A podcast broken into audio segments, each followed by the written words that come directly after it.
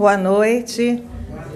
Em verdade, foram duas mensagens que vieram exatamente quando Pedro começou a canalizar.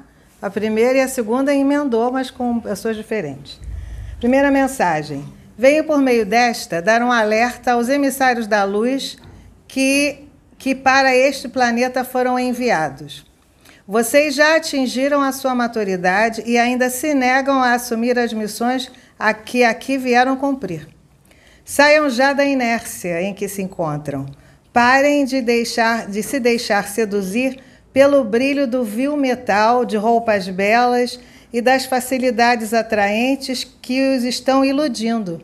Acordem, seu tempo de ação está passando e que não tem mais direito de falhar. Hajam como adultos que são. O período da hibernação já se findou.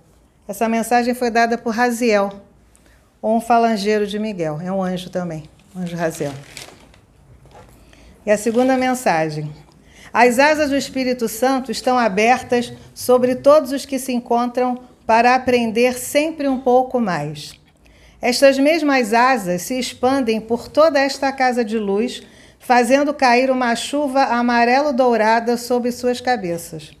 Cada gota em contato com cada um de vocês está transmutando todos os seus corpos e suas mentes, promovendo a limpeza de suas auras e queimando os véus que ainda estavam obliterando sua visão.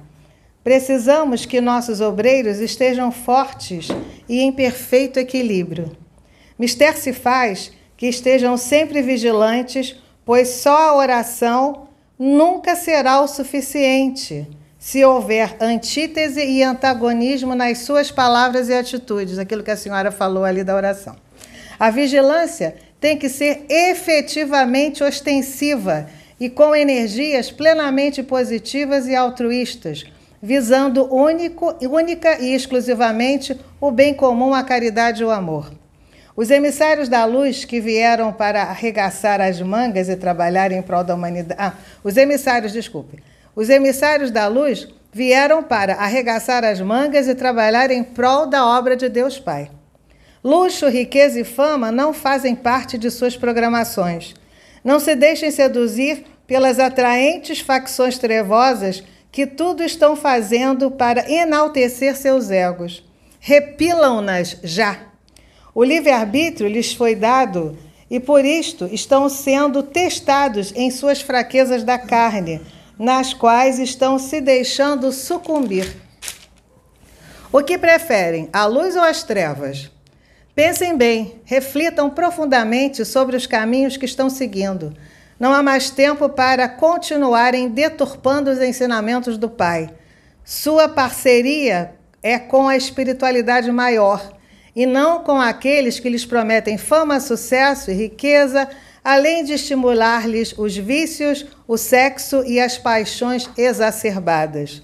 Fica aqui o meu alerta. Aníbal. Aníbal é um general. Ele é um dos meus mentores, veio dar a mensagem só confirmando tudo que foi falado nas duas comunicações. Obrigada.